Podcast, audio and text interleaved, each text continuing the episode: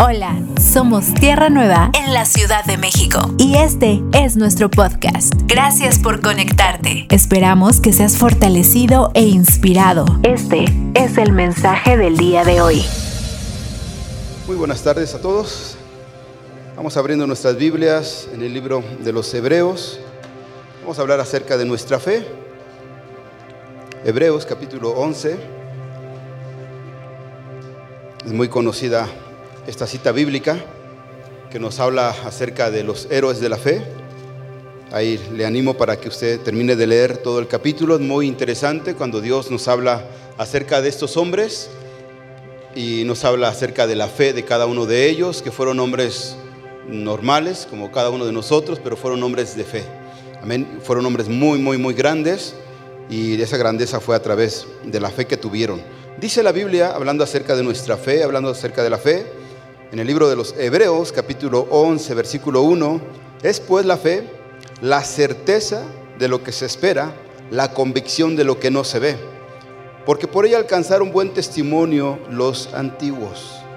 Y aquí viene la historia de estos, de estos grandes hombres. Una vez más, es pues la fe la certeza de lo que se espera, la convicción de lo que no se ve. Cuando hablamos acerca de la fe, podemos hablar también de la esperanza, pero la esperanza está generalmente relacionada con el futuro, pero la fe tiene que estar relacionada con nuestro presente. ¿Cómo puedo, eh, esa es una pregunta que se, hace siempre, ¿cómo puedo tener o cómo puedo yo obtener la fe? Yo quisiera tener la fe de, de esa persona o hay gente que tiene más fe que yo. Eh, primeramente debemos de saber que la fe eh, requiere el oír y el obedecer. No podemos obtener fe a lo mejor eh, nada más pensando en obtenerla. No podemos obtener fe tal vez hermano pues practicando un deporte o estudiando cierta carrera. La fe requiere el oír la palabra de Dios. Eso lo sabemos. Amén. Entonces para que yo tenga fe ya estando en el camino, ¿cómo puedo obtener yo más fe? Pues apegándome más a las escrituras, poniendo mucha atención a la palabra de Dios o la, o la palabra que constantemente se nos predica. ¿Cuántos mensajes hemos escuchado en todo este tiempo? Pues esos mensajes cortos o pequeños o los mensajes que generalmente escuchamos deben de estar edificando nuestra fe. En Romanos capítulo 10, versículo 17 nos dice, así que la fe, ¿cómo dice ahí?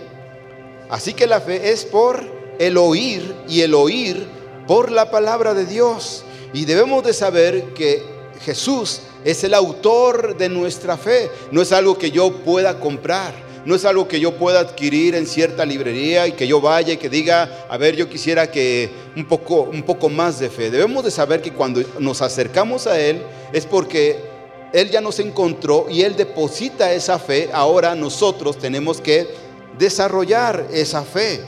En Romanos capítulo 10, 17. Así que la fe es por el oír y el oír por la palabra de Dios. Jesús es el autor de nuestra fe. En el libro de Hebreos capítulo 12, versículo 2, Hebreos 12, 2. Puesto los ojos en quién? En Jesús, el autor y consumador de la fe. Puesto los ojos en quién? En Jesús, que Él es el autor y consumador de nuestra fe.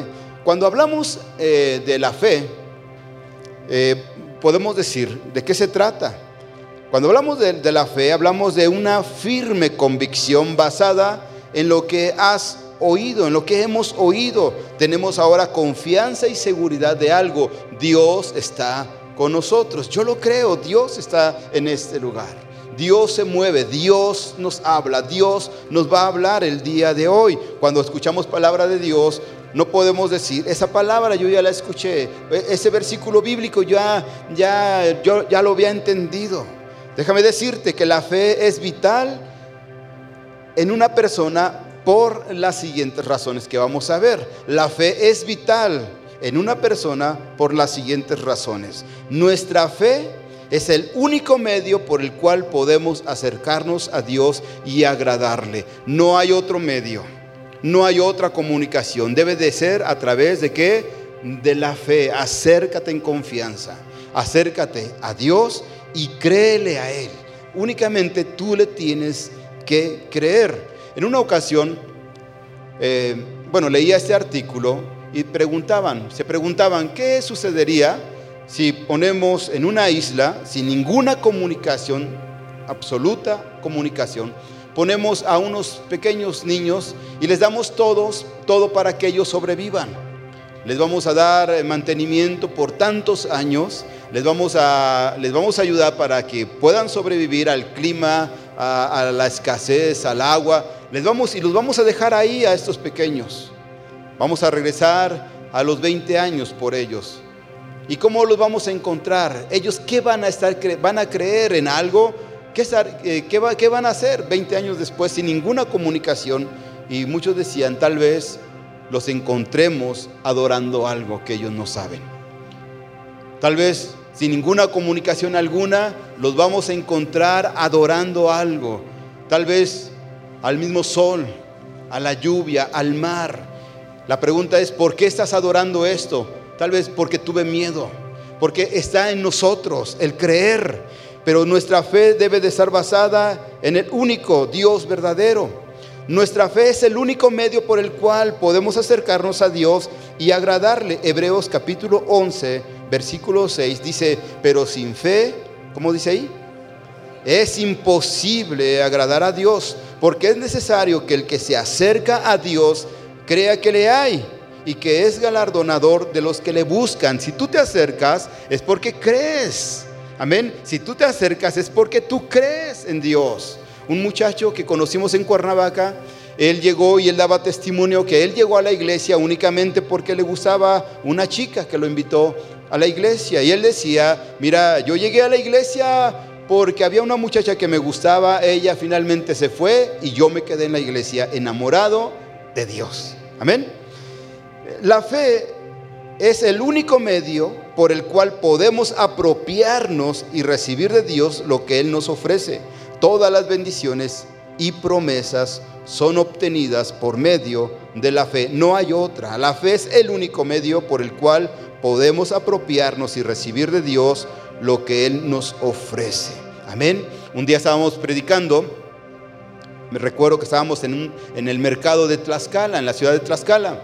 Y ahí estábamos hablando con un micrófono y una mujer se acerca mientras yo estoy ahí eh, predicando en una calle. Y esta mujer, bueno, ya nos habían aventado no sé cuántos jitomates ahí del mercado y una una mujer se acerca porque hablamos acerca de que en Jesús hay una respuesta que Jesús tiene misericordia y aún si estás pasando por enfermedades, tristezas, dolor, Él te puede ayudar. Y una mujer se acerca y me reta y me empieza a aventar y me empieza a decir, a ver, yo estoy enferma, a ver, sáname, a ver, tú sáname. Y yo, ¿yo qué? ¿Yo qué? Tú cree en Dios, acércate y cree en Él, que Él lo hará. La importancia de la fe. ¿Cuántos saben que es muy importante la fe? Para creer en Dios hay que tener fe. En el Evangelio según San Juan 14.1, San Juan 14.1, vamos a leer varios versículos bíblicos. San Juan dice así, en el 14.1, no se turbe vuestro corazón, creéis en Dios, creed también en mí. En la casa de mi padre muchas moradas hay. Si así no fuera, yo, yo os lo hubiera dicho. Voy pues a preparar lugar para vosotros. Y si me fuere y os prepararé el lugar, vendré otra vez y os tomaré a mí mismo para que donde yo estoy, vosotros también estéis. Y sabéis a dónde voy, sabéis el camino. Le dijo, pongan atención, le dijo Tomás, Señor, no sabemos a dónde vas, ¿cómo pues podemos saber el camino? Jesús le dijo, yo soy el camino y la verdad y la vida. Nadie viene al Padre sino por mí. Si me conocierais también a mi Padre conoceréis. Y desde ahora le conoceréis y le habéis visto. Felipe le dijo, Señor, muéstranos al Padre y nos basta. Jesús le dijo, tanto tiempo hace que estoy con vosotros. Ponga atención en esta palabra, versículo 9. Jesús le dijo, tanto tiempo ¿Cuánto tiempo tenían más o menos? ¿Cuánto tiempo? ¿Cuánto tiempo? ¿Dos años? ¿Tres años? ¿Dos años y medio? Y, pero el Señor les dice, para Él tres años, tanto tiempo. ¿Cuánto tiempo tú y yo tenemos en el Señor? ¿Más de dos? ¿Seis meses? ¿Treinta años? Yo llegué a la iglesia a los siete años y no sé nada. Amén. Entonces dice el Señor en el versículo 9, Jesús le dijo, tanto tiempo hace que estoy con vosotros y no me has conocido, Felipe. El que me ha visto a mí ha visto a mi Padre. ¿Cómo pues dices tú, muéstranos al Padre?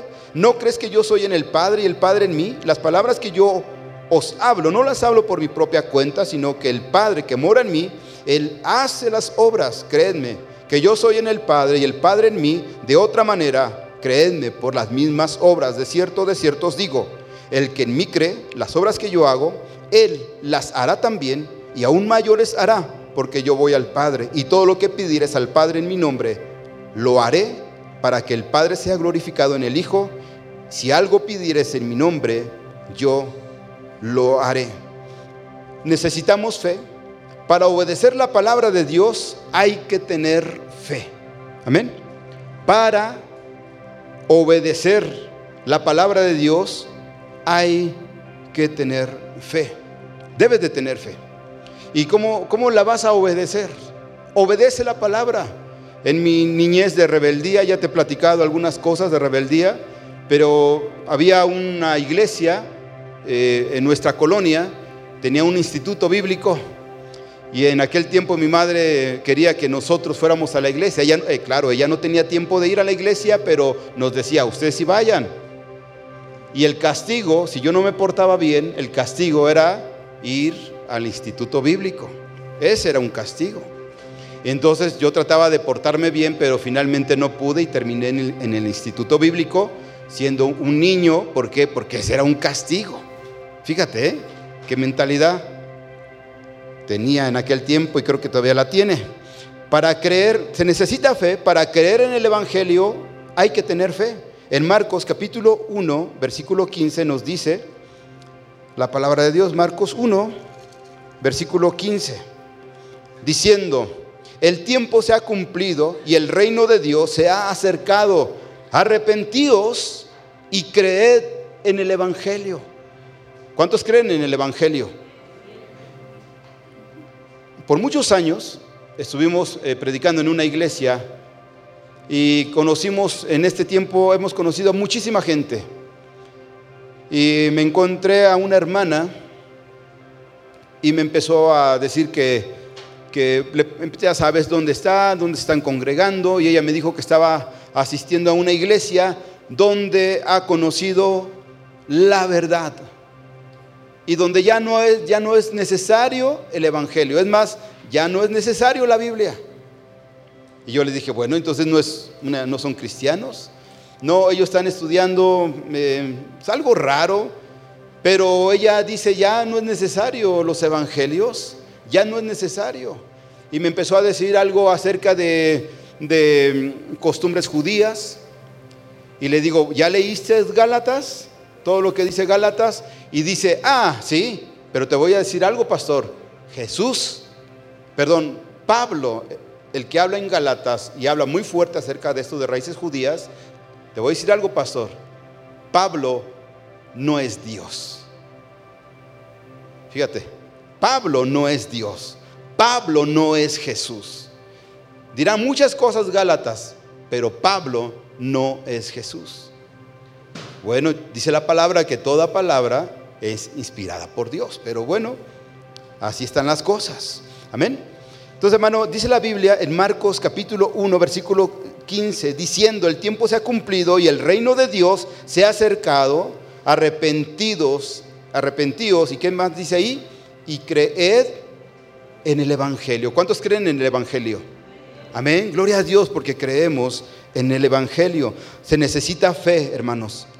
Necesitamos fe para guardarnos y para vencer, hermano, en este mundo. En Primera de Juan, capítulo 5, 4.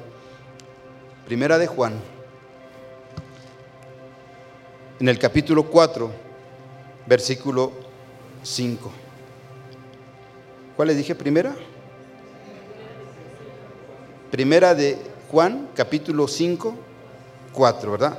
Porque todo lo que, porque todo lo que es nacido de Dios, como dice ahí, vence al mundo. A veces nos cuesta vencer muchas cosas del mundo. Nos cuestan cosas, nos cuestan muchas cosas. Porque todo lo que es nacido, pero ahora entendemos, porque todo lo que es nacido de Dios vence al mundo. Y esta es la victoria que, que ha vencido al mundo, que es nuestra fe. Entonces, hermano, cada vez que leemos mala escritura, escuchamos los mensajes, hermano, tomamos apuntes, memorizamos escrituras, hermano, ponemos toda la atención del mundo, ah, hermano, como esponjitas venimos, no nada más a que pase el tiempo, no que el Señor diga, tanto tiempo estoy con vosotros y que han aprendido, sino que tú y yo podemos decir en esta hora, nuestra fe ha vencido al mundo. Nuestras oraciones son contestadas, hermano, por lo que creemos, en quién creemos, y hermano, y es contestada por la fe. ¿Cuántos milagros hemos eh, oído, hemos visto milagros? Pero es porque, hermano, oramos a Dios, hermano, pero no nada más oramos, sino que creemos. A veces es muy preocupante el hablar, tratar con personas y les decimos nosotros, vamos a orar, hermano, y termina la oración y la gente sigue angustiada. Y vamos a orar y nuevamente oramos y la gente sale, sale igual o sale peor porque sigue en una angustia, pero ahora lo que tienes que, ya oramos, ahora que, ten confianza, ahora que, tienes que creer. Y esa es la fe, que tú te quedes tranquilo, que Dios va a obrar maravillosamente. Dios tiene control de todas las cosas. Yo les he platicado que cuando estábamos en el hospital y que recibimos a mi hijo eh, Eduardo, ya te lo he platicado un millón de veces, un millón uno te la cuenta. Entonces, hermano, estábamos en el hospital, teníamos que pagar tres meses ahí internado en el hospital y cuando ya es hora de que lo den de alta, recién nacido, hermano, me sacan una cuenta de 60 mil pesos, yo llevaba 1.200 pesos. Y me dan una cuenta de ya se puede llevar a su hijo después de tres meses en el hospital y me sacan una listota de todo lo que ocuparon, todo. Me dicen, son 60 mil pesos, señor Daniel. Y la trabajadora vio mi cara vio mi cara y, y, yo, yo, vio mi cara realmente, ¿eh? porque yo no dije nada, pero vio mi cara llena de no sé qué, pero, pero no tenía miedo, la verdad no tenía miedo, nada más así como que, ¿y ahora cómo le voy a hacer? Y dije una mentira, ¿eh? Dije una mentira porque le dije, ¿qué cree?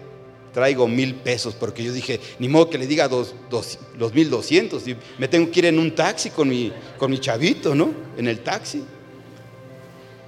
Y me dice, le digo, traigo mil pesos. Y me dice, deje, deje hablar. Se me queda viendo de pies a cabeza. Dijo, no, sí trae mil pesos. Va, se mete a una oficina, habla. Y viene bien contenta y me dice, firme estos papeles eh, volví a mentir, le dije que no era pastor. Si no, iba a decir, este tiene mucha lana, ya sabes. Y que me dice, bueno, no va a pagar 60 mil pesos, va a pagar esos mil pesos que trae. Y yo le dije, le hubiera dicho que traía 500, ¿verdad? Bueno, pues dejé los mil pesos, hermano, y ahí venimos con nuestro niñito ya dado de alta, hermano. Pero sabes, hermano, uno le pide a Dios pero ¿qué tienes que hacer? Le pides a Dios y qué? Tienes que creer. En Mateo capítulo 21, 22. Mateo, Mateo 21, 22, dice la Biblia, y todo lo que pidieres en oración, creyendo, ¿qué? Lo recibiréis, pero pon atención, no nada más es, y todo lo que pidieres, en oración lo recibiréis. No dice así, dice, y todo lo que pidieres en oración, ¿y qué? Creyendo. ¿Cuánta gente ha, orado con nosotros? Nos ha pedido oración, lo repito. Pastor, vamos a orar por esto, pastor, vamos a orar. Y al final nosotros estamos orando, hermano, y uno cierra los ojos y ahí estás orando, le estás pidiendo a Dios, Espíritu Santo, manifiéstate, volteas, volteas a ver de reojo a la gente y la gente sabe. O sea, como si nada no están recibiendo absolutamente nada. Y se van igual. Cuando tú ores, ¿qué tienes que hacer? tienes que creerlo que lo vas a recibir.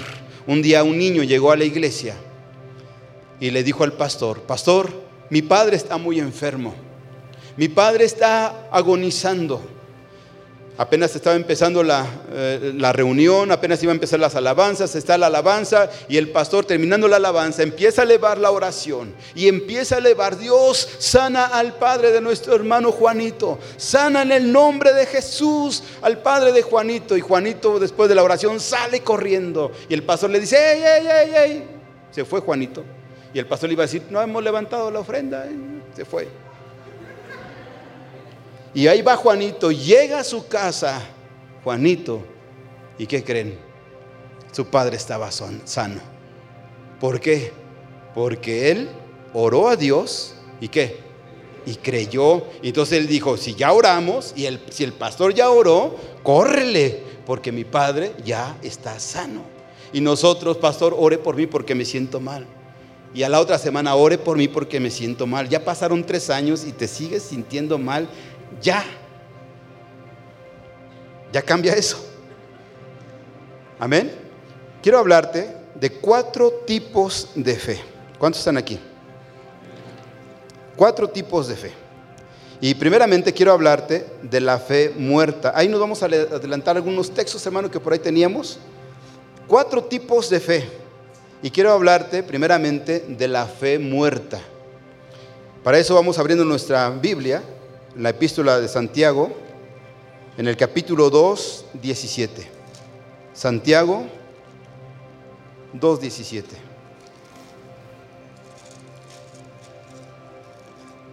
Cuatro tipos de fe. Dice ahí en, en el Evangelio, perdón, en la epístola de Santiago, capítulo 2, versículo 17. ¿Lo tiene? Bueno, vamos a leerlo desde el 14 para entender bien todo esto. 2.14. Hermanos míos, ¿de qué aprovechará, aprovechará si alguno dice que tiene fe y no tiene obras? ¿Podrá la fe salvarle? ¿Sí? Ponga atención lo que dice. ¿Podrá la fe salvarle? Y si un hermano o una hermana están desnudos y tienen necesidad del mantenimiento de cada día, y si alguno de vosotros le dice, id en paz, calentaos y saciaos, pero no les das las cosas que son necesarias para el cuerpo, ¿de qué aprovecha? Así también la fe, si no tiene obras, es muerta en sí misma. Pero, pero alguno dirá, tú tienes fe y yo tengo obras. Muéstrame tu fe sin tus obras y yo te mostraré mi fe por mis obras. Cuatro tipos de fe. La fe muerta. ¿Cuál es esta fe muerta?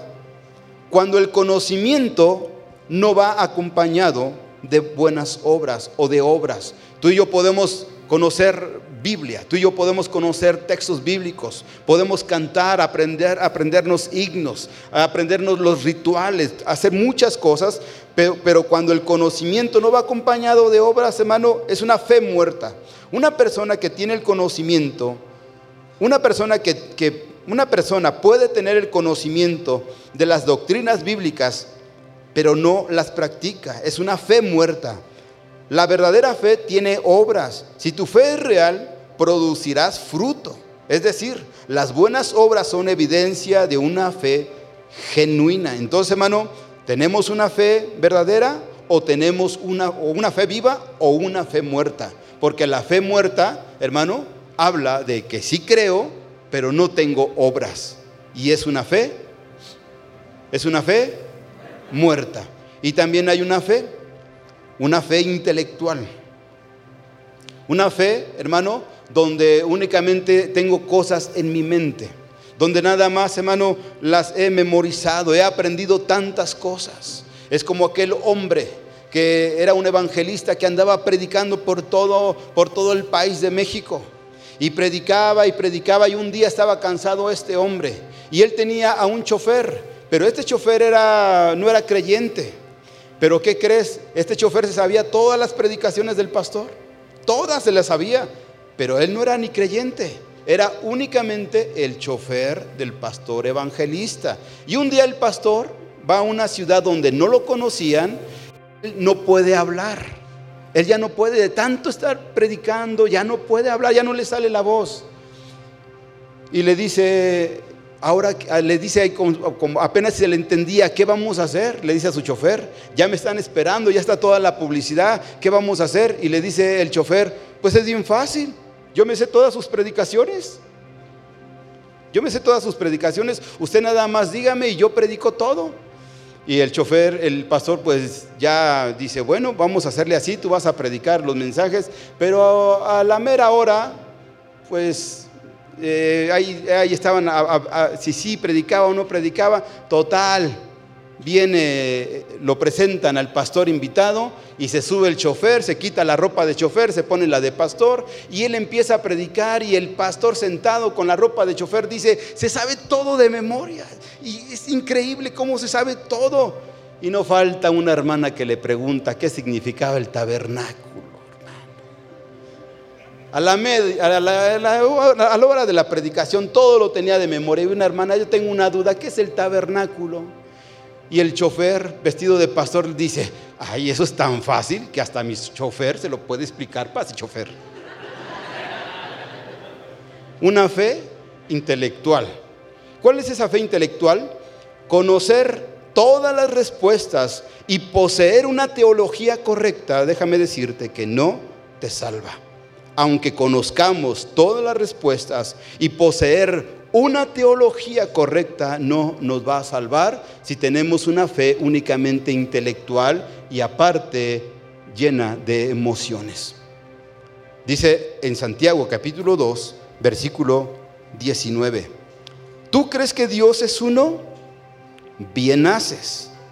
También los demonios creen. ¿Y qué más dice ahí? Y tiemblan. ¿Tú crees en Dios?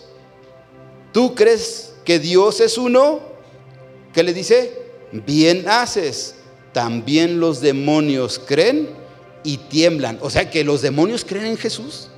Los demonios creen en Dios. Los demonios saben que hay una vida eterna. ¿Tú, ¿Sí saben? Por supuesto. ¿Creen?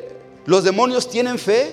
¿Creen en la existencia de Dios? ¿Creen en la deidad de Cristo? ¿Creen en la existencia de un lugar de castigo? ¿Creen que Jesús juzgará en un momento adecuado? Ellos creen, ellos lo saben. Alguien, hermano, tú, y yo podemos o conocemos gente que tiene fe. Tal vez, hermano, es una fe torcida, pero los podemos ver, hermano, en una fe. Invierten dinero, hermano, invierten su vida entera por una fe falsa. Y cuidado, porque aún te pueden matar por esa creencia falsa. Aún, hermano, te pueden, hermano, te quitan la vida porque lo hacen en el nombre de su fe. En los años eh, que se estaba evangelizando aquí en nuestra, en nuestra nación, sobre todo aquí en nuestra ciudad, las crónicas de la misma ciudad de México nos dicen, hermano, que había un lugar de tormento para los herejes que había un lugar, hermano, donde había un, palo, donde a todo aquel que cuestionara a la religión, a todo aquel que eh, eh, cuestionara en ese momento al gobierno, tenía que, ser asesinado, quemado en una hoguera. Sí, sí, ahí está. Cuando la gente, hermano, empezaba a, empezaban los cuerpos de estos hombres que herejes, arder, a chillar por la lumbre, sus cuerpos. La gente alrededor saltaba y brincaba y aullaba como indios apaches. Con una algarabía brincaban de gozo, según las crónicas de la Ciudad de México. Y ese lugar, hermano, está, e, ese, ese patio estaba en un lugar ahí por el metro Hidalgo. Y ahí hay una iglesia que se llama San Hipólito. Ahí en esa eh, pequeña esplanada, ahí había un palo donde quemaban a todo aquel que pensaba diferente, a todo aquel que llegaba a cuestionar a la iglesia. En ese momento inmediatamente los agarraban y todos, tráete a tu esposa, tráete a tus hijos, todos son una bola de herejes, necesitan, eh, tenían que morir ahí quemados. Y ahora, hermano, miles de jóvenes se reúnen ahí a adorar a un santo que se llama San Judas Tadeo, en ese mismo lugar donde se juntan con su religión de moda y de mona, que todos están ahí. Ahí están ahí, que no saben ni lo que adoran en ese patio, en ese lugar, fue el centro donde mataban, según las crónicas, no es, en, no es en un evangelio, no, en las crónicas de la Ciudad de México dicen que ahí mataban a los que cuestionaban a la iglesia por una fe intelectual. Conocen todas las respuestas, poseen una teología correcta, pero eso no te va a salvar. Y, y no nada más dice esto la Biblia, Dice en el versículo 19, tú crees que Dios es uno, bien haces. También los demonios creen. ¿Y qué más dice? Y tiemblan. Yo pensaba que la gente más espiritual era aquella que temblaba, fíjate. ¿eh? Cuando yo veía gente que medio temblaba a un lado de mí, yo decía, este pastor sí está pesado. Porque yo no tiemblo así como él, pero yo nada más veía tantito a la hermana que empezaba con la mano, yo decía, ahorita se va a poner bueno esto, porque ya más temblando la mano, ya, ya se puso bueno esto. Entonces yo crecí en esas iglesias donde así era. ¿Sí? Yo crecí en una iglesia que así era y que teníamos que orar, pero cuidado, cuidado. Si, o sea, yo, yo, yo tenía que orar a Dios, por supuesto, pero era, era, más, era más padre cuando el pastor me miraba orar. Uf, o sea, que Dios me vea orar no era tan bonito, no era tan atractivo como cuando me viera el pastor. Ya viéndome el pastor, ya, ya. Entonces, hermano, uno estaba sentado y, y, hermano, a veces estaba distraído y ya estaba el pastor adentro y te parabas y empezabas así. Muévete, Padre, muévete, unge al siervo, ya sabes, pero era para que el pastor, ¿qué? Nos viera. Y no nada más era así, sino que hacíamos así como que, hasta balbuceábamos, balbuceábamos. ¿Qué decíamos? No decíamos nada, pero como que decíamos palabras. Pero hermano, era que una fe intelectual. Y eso a muchos pastores en ese tiempo nos alimentaba nuestro ego, porque esos eran nuestros hombres. Porque eran igualitos que nosotros. No iguales a Cristo, igualitos que nosotros. ¿Sí está aquí? Tercero, fe vana. Bueno, ahora si alguien tiembla porque Dios lo tocó, gloria a Dios. Amén. Si tú te tienes que caer, te tienes que levantar y Dios te toca, gloria a Dios. Amén. Si tienes que brincar, gloria al Señor. También, hermano, la fe vana. Una fe vana. Tengo un hermano que se dedica a cantar música cristiana y por muchos años ha cantado música cristiana. Y hace años se me acerca y me dice que él se sentía un poco raro por lo que le había pasado. Y él me dice que él había ido a un congreso y que había estado ahí cantando y ministrando en la alabanza y la gente pues salió muy contenta de ese lugar, de ese congreso, porque la alabanza estuvo preciosa. La palabra ese día en especial fue una palabra preciosa. El pastor que predicó era un pastor también visitante en esa ciudad, un pastor evangelista. hermano, le dio palabra a todo mundo, palabra verdadera, palabra certera. Toda la gente recibía la palabra, en especial él recibe una palabra de este hombre, pero una palabra que él la sintió que era para él, de parte de Dios. Hablando acerca de la fe vana. Dice mi hermano que como él tenía otro compromiso en esa ciudad, tenía que seguir cantando en otra, en otra iglesia, pero no era ese día.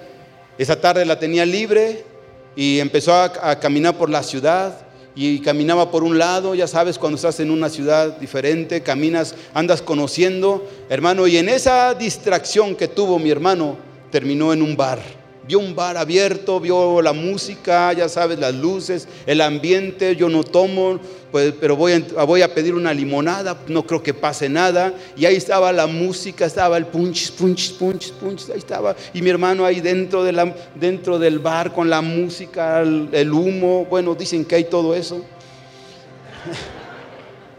ya sabes, el ambiente.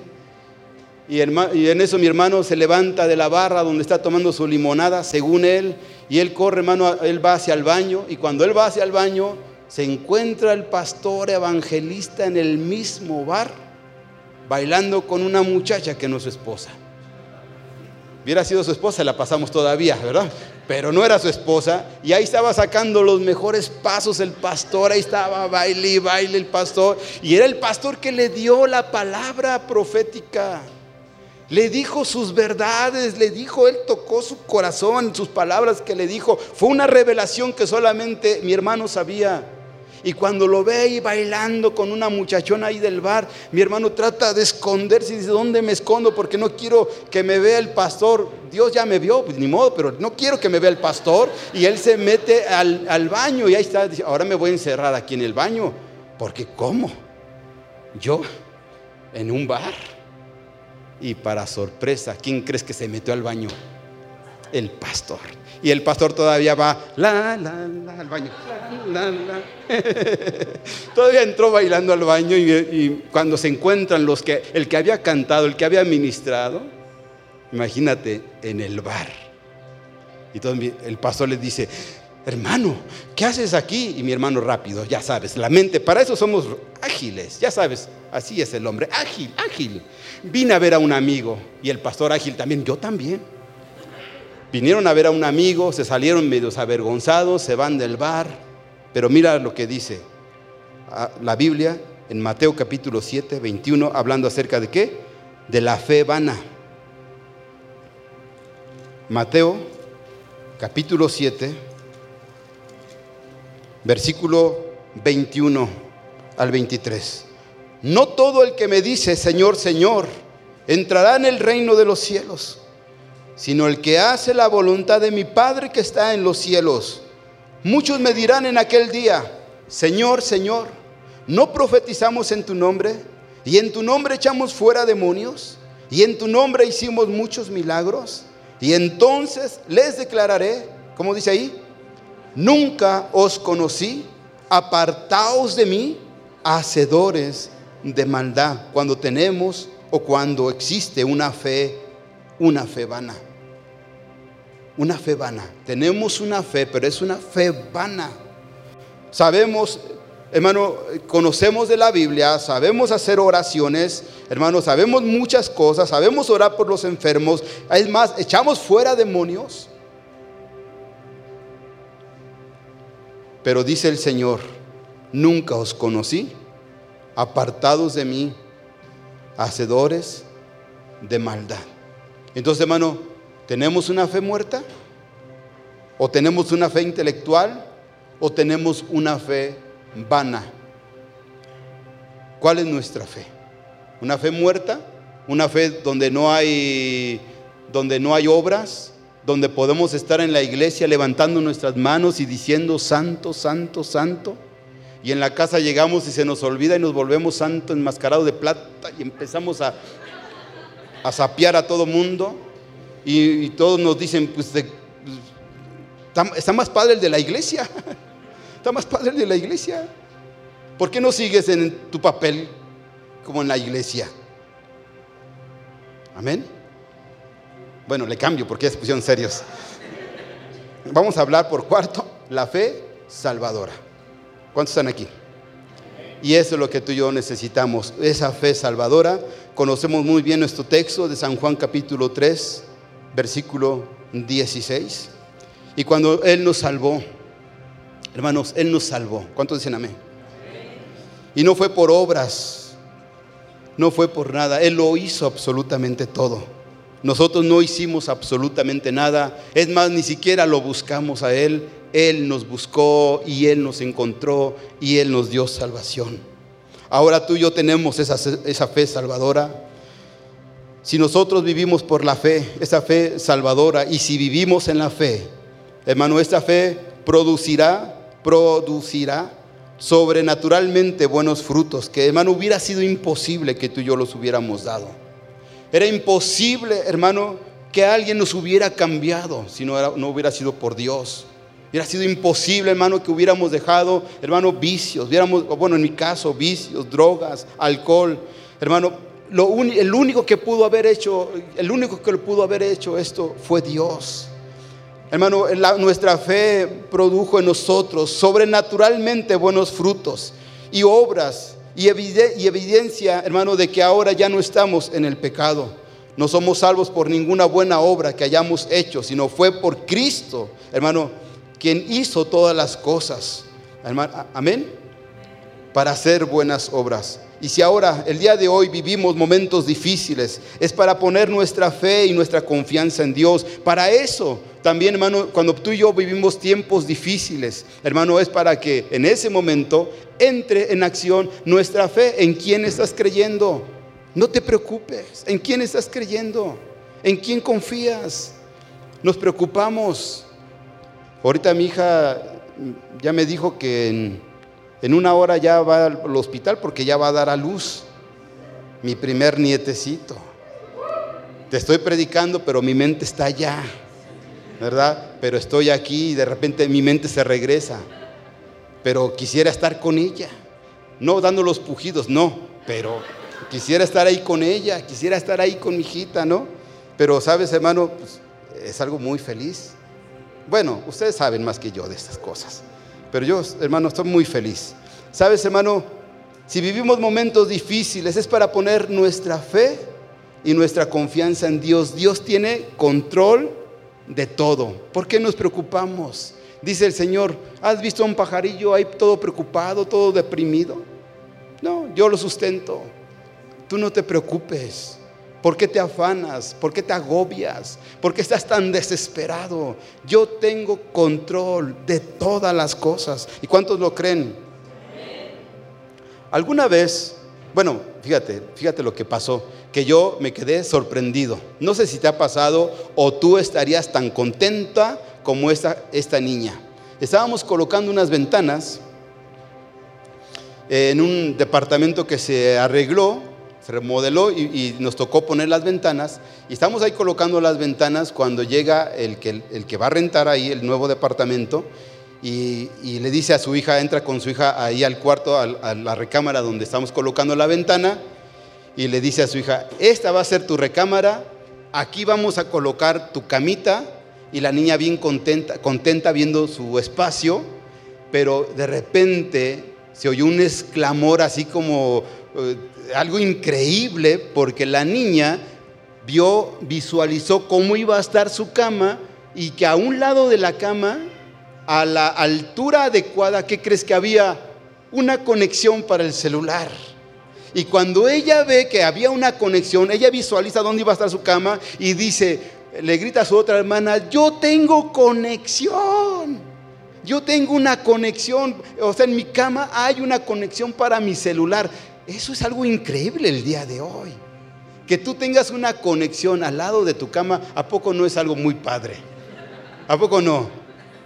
No necesitas extensión, no necesitas estar tu celular a un lado. La conexión está a un lado de tu almohada. Es algo increíble. Arquitecto, por favor, así construya. Por favor, construya así. Debe de estar a un lado. Pero ¿qué sucede cuando tú tienes un compromiso Falta una hora para que salgas al trabajo, tienes muchos pendientes, tienes información, verás en tu, en tu celular, pero tu celular está descargado. Y tú mientras te arreglas, planchas la ropa, preparas el desayuno, te bañas, conectas el celular y ya cuando vas corriendo al trabajo, cochino celular ya no sirve.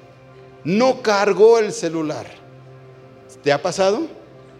¿Te ha pasado que conectas el celular y ya no sirve el cargador? ¿Qué haces con ese cargador? Inmediatamente te das cuenta, pruebas por otra conexión y ahí estás desesperado porque no cargaste, te tienes que ir a la de ya, no está cargado tu celular y ahora es muy importante salir con el celular. Un día yo traté de agarrar el celular de mi hija e inmediatamente, no, ¿qué te pasa? O sea, apenas lo iba a agarrar, nada más lo voy a agarrar, nada más, no lo iba a prender, nada más lo iba a agarrar y ver las piedritas que tiene. Pues hermano se aventó y lo arrebató. ¿Sabes por qué? Porque ya es como, es como su brazo, ya es parte de su brazo. como si le hubiera agarrado su brazo, así como, este para allá, ¿no? Entonces, hermano, cuando tú y yo, fíjate, cuando nosotros estamos, eh, que no, no, encontramos, ya no sirve esa conexión, inmediatamente la tiramos, la desechamos. Por último, quiero que leamos, te digo todo esto para que entendamos lo que te voy a decir. En Romanos capítulo 11, versículo 17, me gusta la versión Biblia de las Américas, si ahí lo, lo pueden proyectar, en Romanos capítulo 11, versículo 17, la versión Biblia de las Américas, dice de esta manera, pero si algunas de las ramas fueron desgajadas, y tú siendo un olivo silvestre, fuiste injertado entre ellas y fuiste hecho partícipe con ellas de la rica savia de la raíz del olivo. Lo voy a leer nuevamente, ponga atención. Pero si algunas de las ramas fueron desgajadas, está hablando de que Él vino a su pueblo y su pueblo no le hizo caso. Él vino a los suyos y los suyos lo despreciaron, los suyos lo desecharon. Pero si algunas de las ramas fueron desgajadas, pero habla ahora de nosotros, y tú, siendo un olivo silvestre, tú eras una rama desechada Tú eras una ramita por ahí seca que no tenía absolutamente nada que dar ni nada que ofrecer. Estabas destinada únicamente al montón y a ser quemada. Eras una hierbita por ahí silvestre que no podía producir fruto. Eras una simple hierba. Estabas toda seca, tirada, arruinada.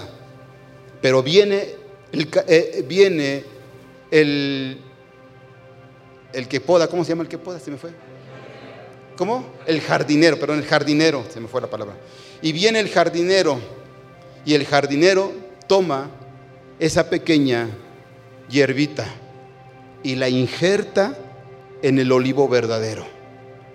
Es lo que nos dice Romanos 11, 17. Pero si algunas de las ramas fueron desgajadas y tú siendo un olivo silvestre, fuiste injertado entre ellas y, fuiste hecho partícipe, ponga atención, fuiste hecho partícipe con ellas de la rica savia de la raíz del olivo. Fuimos injertados, no éramos absolutamente nadie, pero Dios tuvo misericordia de nosotros y ahora tú y yo, hermano, fuimos injertados. Vino, ¿verdad? El, vino Él el jardinero, viene el jardinero, hermano, y nos injerta en, el olivo verdadero y ahora tomamos y disfrutamos de esa savia rica, esa savia verdadera, hermano, que es, hermano, nuestra fe. Estamos conectados con Dios a través de nuestra fe. No venimos, hermano, y aquí nada más a cuestionar. Un día yo estaba predicando, no en esta iglesia, estaba predicando en una congregación y mientras yo estoy predicando, un hombre casi al frente,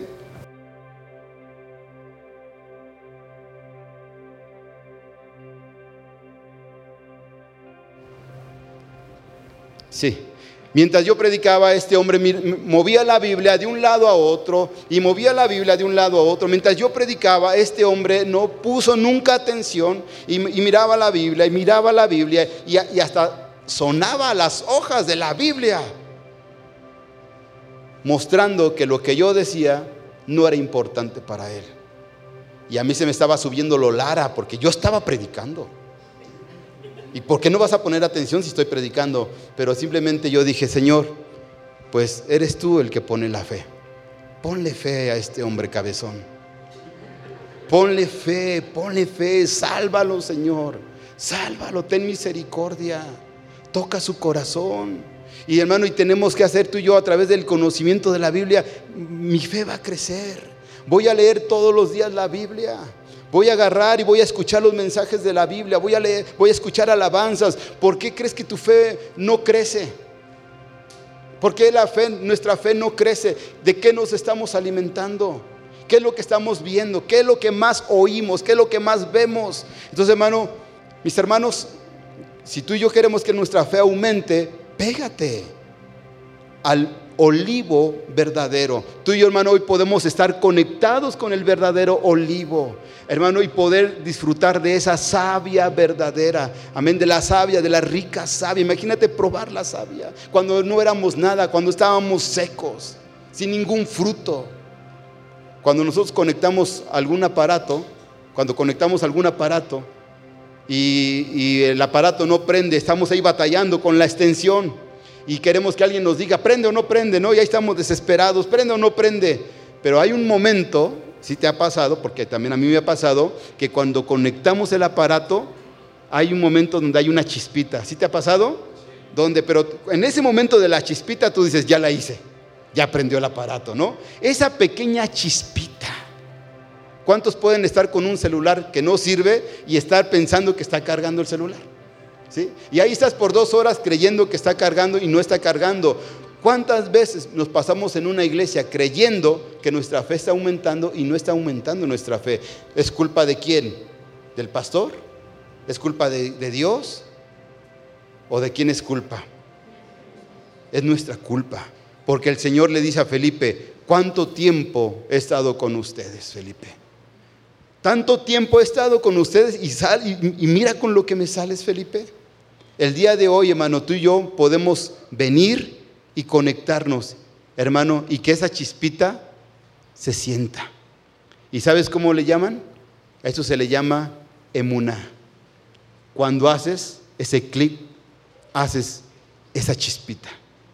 Y, y, cuando haces esa chispita, viene esa corriente. Cuando tú tienes fe, empiezas a probar esa savia verdadera. Ahora ya no te vuelves loco, ahora ya no sales corriendo, ahora hermano tienes paz en tu corazón porque sabes que Dios está de tu lado.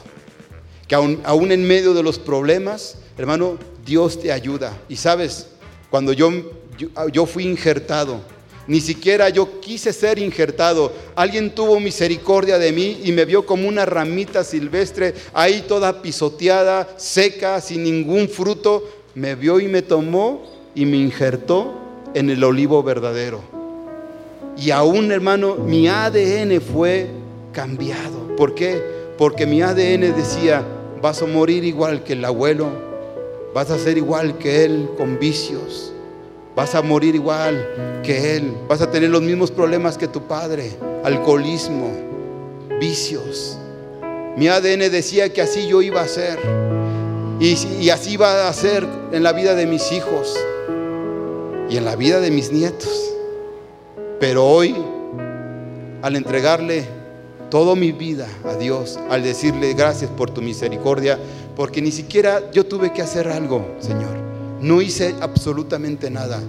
Tú lo hiciste todo. Tú tuviste misericordia de mí. Yo era una hoja desechada. Era una hierbita silvestre pisoteada. Pero hoy puedo estar conectado a hacer esa emuná, esa pequeña chispa. Y empiezo a tomar de esa savia y ahora mi ADN ha sido transformado. Ya no, ya no tengo que morir como murió Él. Ya no tengo que tener esas enfermedades, ya no tengo que pasar por esos dolores, porque ahora mi vida ha sido transformada de mis hijos y de mis nietos. Yo lo creo, lo oro y lo creo. ¿Cuántos están aquí? Vamos a ponernos de pie mientras cantamos una alabanza a Cristo nuestro Señor. Cierra tus ojos, levanta tus manos en esta tarde. Hoy nuestra fe a través de la palabra crece.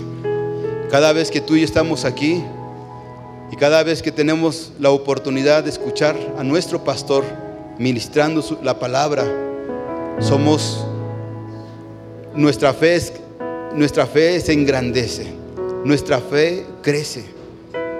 Cada cada cada prédica, cada mensaje, nuestra fe crece.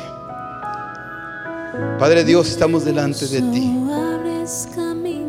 Oramos, Dios, que tú te muevas, Dios. Muévete a favor en esta hora de tu iglesia. Ten misericordia. En especial oramos por la vida de nuestro pastor. Tú conoces, Dios, lo que él ha vivido en esta semana. Gracias a Dios porque está bien, Dios. Pero ahora yo te digo, te pido que tú le ministres una completa sanidad, Dios. En el nombre de Jesús, oro Dios por aquel que ha pasado momentos difíciles en esta semana, en la salud, aquel matrimonio que está pasando, aquel matrimonio que hoy la está peleando. Oro bendición para este matrimonio. Oro por la vida de mis hermanos jóvenes, por cada uno de ellos, por cada señorita. Oro Dios y la bendecimos. Por cada madre soltera la bendecimos en esta hora. En el nombre de Jesús, que nuestra fe aumente en esta hora. Vamos a cantar. Levanta tus manos. Vamos a cantarle a nuestro Señor hablas, mi Dios, así eres tú. Milagroso abres camino, cumples promesas, luz.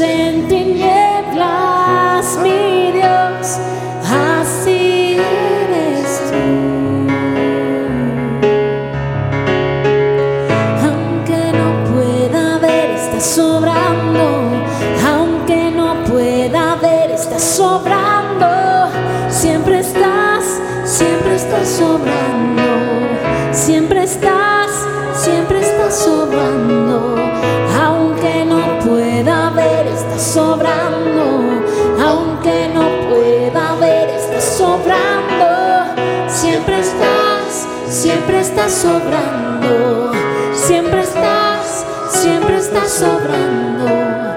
Milagroso, abres camino, cumples promesas, luz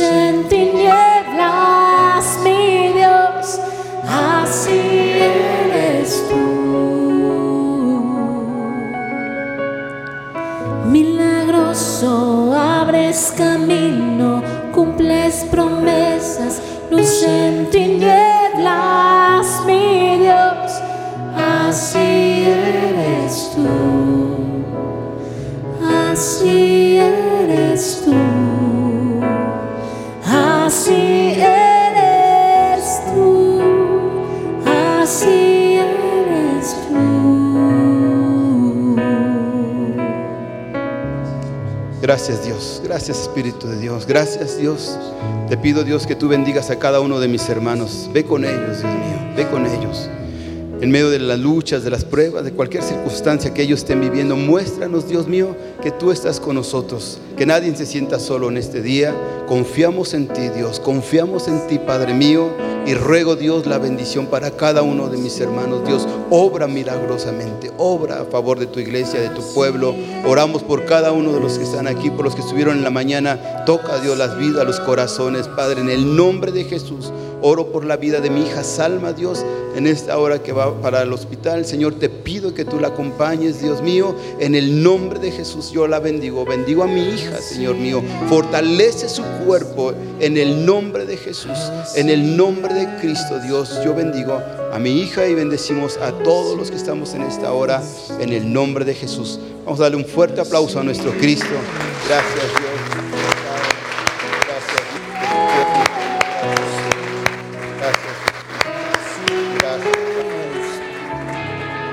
Para escuchar más mensajes como este, asegúrate de suscribirte a nuestro podcast para no perderte ningún episodio. Síguenos en nuestras redes sociales. Tierra Nueva, Comunidad Cristiana. Gracias por escucharnos.